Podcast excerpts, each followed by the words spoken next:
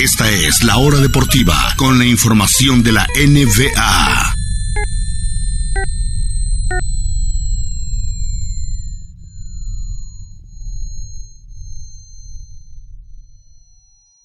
Y estamos de regreso aquí en la hora deportiva en los minutos finales de hoy, dejando el fútbol atrás, pasamos a la NBA porque a pesar de que estamos en plena temporada baja, tenemos pues mucho de qué hablar porque inició la agencia libre la semana pasada, muchos de los movimientos se oficializaron, algunos eh, estamos en espera, obviamente de lo que pase con las estrellas más grandes, algunos pues eh, movimientos relevantes, por ejemplo que hoy le dieron a Anthony Edwards, a The Ant, el contrato máximo de 5 años y 260 millones de dólares, literalmente el, el, contrato más alto que pueda ofrecer la NBA.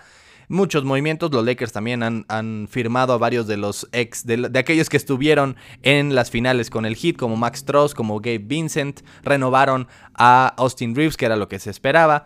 Pero bueno, lo más relevante o lo que más espera de esta agencia libre especialmente es con dos jugadores. Ya que Bradley Beal firmó eh, por los Suns, lo que más espera es específicamente dos jugadores que en su momento fueron élite por completo de la liga, que los dos son de los mejores anotadores en toda la historia. Uno es el uno de los mejores anotadores, punto, en la historia de la temporada regular. Y el otro es uno de los máximos tiradores de lejos en la historia. Yo creo que después de Steph Curry probablemente estamos hablando de él. Pero que ambos ya están en la parte final de su carrera. Uno tiene 33, el otro también 33, a punto de 34 el próximo mes.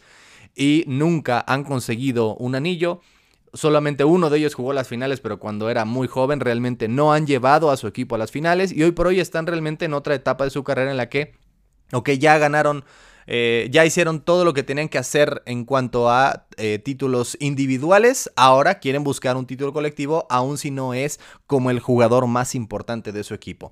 Estamos hablando, por supuesto, de James Harden y de Damian Lillard, dos de las superestrellas de la NBA en los últimos años, pero que claramente últimamente han tenido eh, años mucho más bajos. Comencemos con el caso de Harden, que es bastante particular. Harden pasó del 2018 de ser el MVP, aunque creo que se lo merecía LeBron James en aquel año, 2019 eh, y 2020, esos tres años fue el líder de la liga en puntos por partido, literalmente el mejor anotador de la liga tres años seguidos, con un MVP para mostrarlo, a después, en 2020, ah, bueno, a principios de 2020, pedir su cambio de Houston. Él dijo, ya no quiero estar en los Rockets, es un equipo que va hacia la baja, ya no estaba ni Paul, ni Westbrook, ni nadie más, y pidió su cambio a otro equipo. Lo terminan mandando a los Nets de Brooklyn cuando ya estaban Kevin Durant y Kyrie Irving.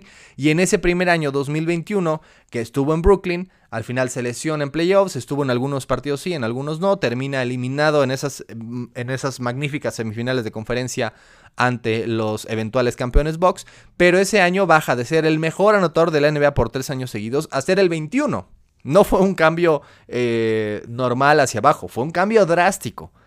El siguiente año, eh, con los Nets de Brooklyn, también termina en desastre, peor todavía, terminan siendo barridos en la primera ronda, no gana ni un solo partido en playoffs, baja al 26 de la liga en puntos por partido y en esa misma temporada baja los Nets de Brooklyn se terminan deshaciendo. Eh, Kevin Durant quiere un cambio, Kyrie Irving quiere un cambio y él mismo pide su cambio por segunda vez en un año pide su cambio, termina mandándolo a Filadelfia, un equipo todavía más que los Nets contendiente, a cambio de Ben Simmons que pues Ben Simmons y 5 pesos significan 5 pesos. Pero bueno, James Harden llega a Filadelfia claramente a ser el número 2 detrás de eh, Joel Embiid. En su primer año en Filadelfia termina como el lugar 46. De hecho, no, de hecho en la temporada 2022 termina en Filadelfia. Ni siquiera termina eh, barrido con los Nets de Brooklyn, termina como jugador de los 76ers, termina perdiendo otra vez más en semifinales, termina en el lugar 26 en cuanto a puntos por partido, eh, y, este mismo año en Filadelfia, siendo claramente el segundo jugador detrás del MVP, Joel Embiid recuerdan, recordamos que fue claramente el mejor jugador de ese equipo, Harden termina en el lugar 46 en cuanto a puntos por partido, de ser primer lugar tres años seguidos a ser el 21, luego el 26 y ahora el 46.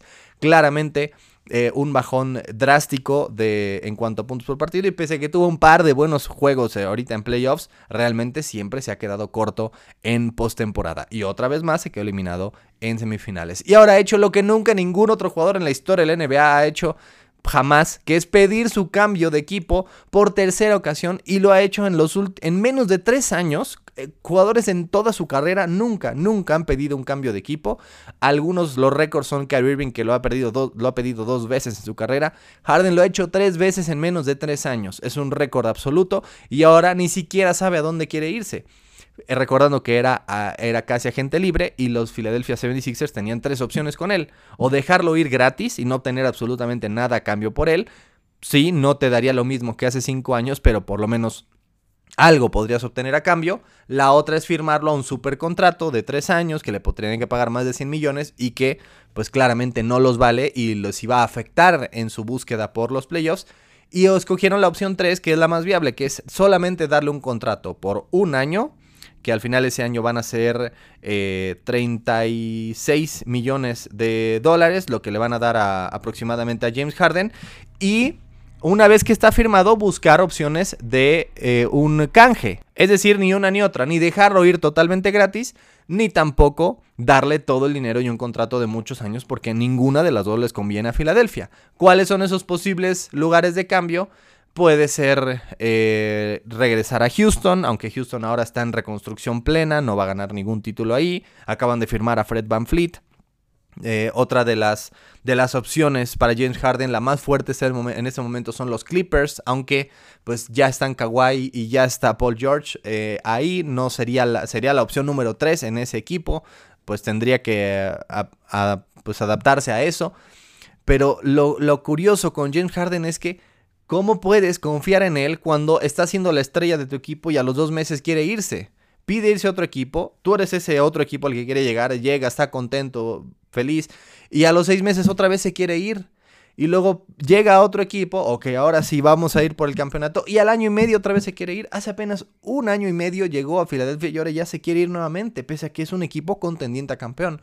Si lo van a hacer o no, es otra cosa. Acaban de traer a Nick Nurse, que me parece un coach mucho más que decente, que fue campeón con Toronto hace cuatro años. Pero más allá de eso, es, es, la forma de simplemente rendirse y decir, ok, llego a ti, este, me das lo que quieres, pero sabes que ya me aburrí, ya me quiero ir a otro lado. En menos de tres años lo ha hecho tres veces, es absurdo. ¿Qué equipo realmente lo va a tomar en serio? Y más cuando es un choker, o sea, una persona que en playoffs se eh, baja muchísimo su nivel. Si contamos solamente temporada regular, posiblemente está top 10 de la historia, James Harden. Pero si contamos playoffs, ni siquiera está en el 200. Así de mal ha sido su carrera en postemporada. Así de bajo ha caído en postemporada. Y ahora que tiene casi 34, que ha pasado de ser por lo menos un gran anotador a ni siquiera eso, pues hoy por hoy realmente no sé qué tanto le pueda dar a un equipo. Así que para Filadelfia al final va a ser la mejor opción para ellos. Incluso si no encuentran un, un compañero de canje, van a mantenerlo un año más que creo que un año más sí te puede dar algo y no tres o cuatro, no tienes que pagarle todos los 100 millones que deberías y al final ok, se va gratis, pero por lo menos lo tuviste un año más o bien obtienes algo a cambio canjeándolo de una vez. Digo, de una vez sería antes del inicio de la temporada o en los primeros días de la temporada, no necesariamente tiene que ser mañana. Así que ojo con lo que está pasando con Harden. Eh, que la mejor opción para él hoy por hoy no sé cuál sea realmente, no creo que ningún equipo contendiente lo vaya a querer, no es un mercado muy amplio para él. Para Filadelfia la mejor opción pues pasó, ni dejarlo ir gratis, ni tampoco darle el supercontrato. Eh, al final con la decisión que tomaron por solamente un año y ya sea canjearlo o usarlo ese mismo año. Pero bueno, el caso de Damien Lillard está más interesante todavía porque Lillard es uno de esas personas que que para ellos la lealtad importa más que cualquier otra cosa, aun cuando la lealtad te lastima, lastima tu propia carrera, lastima tu propio legado. Es como alguien que quiere a fuerza ganar el premio de Fórmula 1 con su bocho. Pero yo soy leal a mi bocho y le voy a meter esto y ahora sí le voy a poner un turbo y ahora sí le voy a ganar y, todo el mundo sabe que no va a pasar y oye, no pasa nada. Puedes dejar tu bocho y e irte a otro, a otro carro que te dé las posibilidades de ganar. Realmente no necesitas quedarte en tu bocho. Nadie te va a juzgar. No vas a ser menos leal porque después de 12 años con tu bocho decides, sabes que ya di todo lo que tiene que dar, ya estoy en el final de mi carrera, voy a buscar otro carro que me acerque al título. Esa es la cuestión con Lillard. Realmente, realmente, no ha ganado un MVP y lo más que le ha llegado es una vez en su carrera las finales de conferencia que no estuvo ni cerca de ganar. Es un jugador en el que ya los años le pesan, tiene 33, sigue siendo considerado superestrella porque tuvo algunos muy buenos partidos este año, pero también estuvo lesionado en la mayoría y los Portland Trailblazers fueron uno de los peores equipos de toda la NBA. No hay manera de que con un cambio o dos, con un canje y otro acá y un, un par de años somos finalistas. No hay manera. Fueron el lugar 14 de la conferencia oeste. Realmente de todos los equipos, con Lillard, más ahora el eh, ah, Scoot, Henderson, que fue el que tomaron en, la, en el draft, que además es la misma posición que Damian Lillard. No hay manera que con uno o dos jugadores más, en uno o dos años más, sean finalistas de la NBA. No hay manera de que mejoren lo suficiente para superar a Denver o a Phoenix o a Dallas o a Utah o a Oklahoma City, que son los equipos que van a la alza. Y ya no digan a los Lakers y Clippers que son viejos, pero todavía tienen uno o dos años más de competir. No hay manera. Entonces, por fin, por fin, pensamos que iba a pasar el, día del draft o poquito antes, no sucedió. Pero hoy, por fin, Damian Lillard le ha pedido a su bocho que lo cambie. Le ha pedido a los Blazers, ok, ya di todo lo que tenía que dar, ahora sí, cámbienme a otro equipo. Una de las opciones son los Nets, aunque no entiendo en absoluto qué harían los Nets, es el, eh, están en total reconstrucción. La opción más viable, tanto para hacer un canje y le convenga a los Blazers como para Lillard buscar realmente un campeonato, es Miami.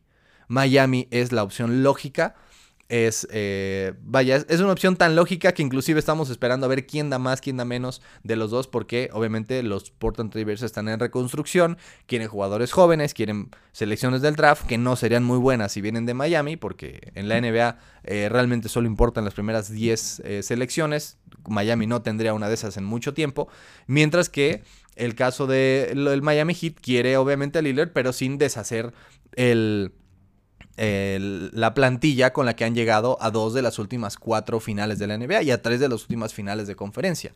Lillard sería excelente en Miami, los haría candidatos al título tal vez solo por debajo de Milwaukee en el este, pero nada más. Por encima de Filadelfia, de Boston y de cualquier otro, Miami sería por supuesto que un, un sumamente serio candidato. Porque además le faltaban tiradores. ¿Qué le faltó en esta postemporada? Tiradores. Su mejor tirador, que es Tyler Hero, se lesionó, no pudo regresar en toda la postemporada. Y al final, de hecho, Hero al parecer sería quien podría canjear a Portland Trail porque incluso eh, Hero, en, en, un movimiento muy, muy obvio y nada discreto, quitó su foto de perfil del, del Miami Heat y quitó en su biografía jugador del Miami Heat podemos esperar que uno de los jugadores que van a terminar mandando a Portland sea precisamente Tyler Hero. Que bueno, Hero es un jovencito, muy buen tirador, pero de ahí a, Lillard con todos sus 33 años no hay comparación. Miami Heat sería ir all in. Lillard tendría realmente por fin la posibilidad de ganar un título. Sería uno de los grandes candidatos y me parece que eh, todos ganan. A Portland no, le, no necesita Lillard ahí, está en reconstrucción. ¿Para qué quieres una estrella del NBA a sus 33 años? Mejor obtener algo a cambio. Lillard ya, ya hizo todo lo que tenía que hacer en Portland, ya quedó demasiados años ahí, ya tiene 33, ya necesita estar en un contendiente. Mientras que Miami necesita esa pieza que lo haga realmente eh, dar el último paso que ha estado tan cerca en los últimos años con Butler, con Adebayo. Muy gran equipo defensivo, pero le hace falta precisamente ese tirador como Damian Lillard. Así que eso es lo que está sucediendo. Ojo con lo que pase con Lillard y con Harden. No necesariamente va a ser algo que se defina pronto, no se va a definir hoy o mañana. Tal vez, tal vez sí el caso de Lillard, pero podríamos esperar hasta agosto o septiembre, incluso octubre, y podríamos seguir esperando noticias, pero eventualmente, más temprano que tarde, yo creo, Lillard y Harden encontrarán una nueva casa. Uno para pasar los últimos días de su carrera, como la opción 3, como el caso de Harden, o en un equipo en reconstrucción, eh, ya sea con los Clippers o después con Rockets, respectivamente, y otro para realmente buscar ese anillo que le falta. Es un jugador de Salón de la Fama, tal vez lo sea, pero un anillo lo pondría en una estratosfera totalmente distinta, o por lo menos jugar en unas finales de la NBA. Y con eso terminamos nuestro programa de hoy, amigas y amigos. Gracias, gracias de verdad por escucharnos, por escogernos aquí en Radio Chapultepec. Yo soy Juan Pablo Sabines, que tengan una excelente semana, excelente semana, ya comenzamos la segunda mitad del año. Hay calor y hay lluvia, pero tenemos que mantenernos eh, refrescados y resguardados, por supuesto, de tanto el calor como la lluvia. Gracias a todas y a todos los que nos escucharon. Cuídense mucho, nos, estamos escuchando aquí de regreso el miércoles en otra edición más de La Hora Deportiva. Yo soy Juan Pablo Sabines. Esto fue La Hora Deportiva a través de Radio Chapultepec.